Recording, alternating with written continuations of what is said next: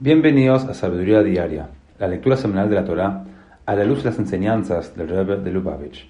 En la quinta lectura de la parashá de Re'e, Moshe enseñó al pueblo judío que una vez que estuvieron asentados en la tierra de Israel y comenzaron a labrar los campos, Dios los obligaría a llevar la décima parte del aceite, el vino y la cosecha obtenidos a la ciudad del templo y consumirlo allí.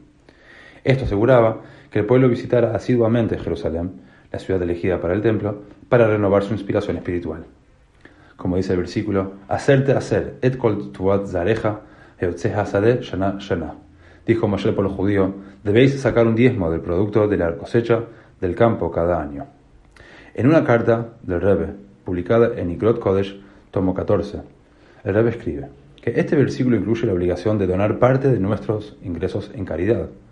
Los sabios del Talmud indican que el parecido entre las palabras hebreas para diezmar, te hacer, y volverse rico, Titayer, alude al hecho de que Dios recompensa con abundantes riquezas a quienes dan caridad.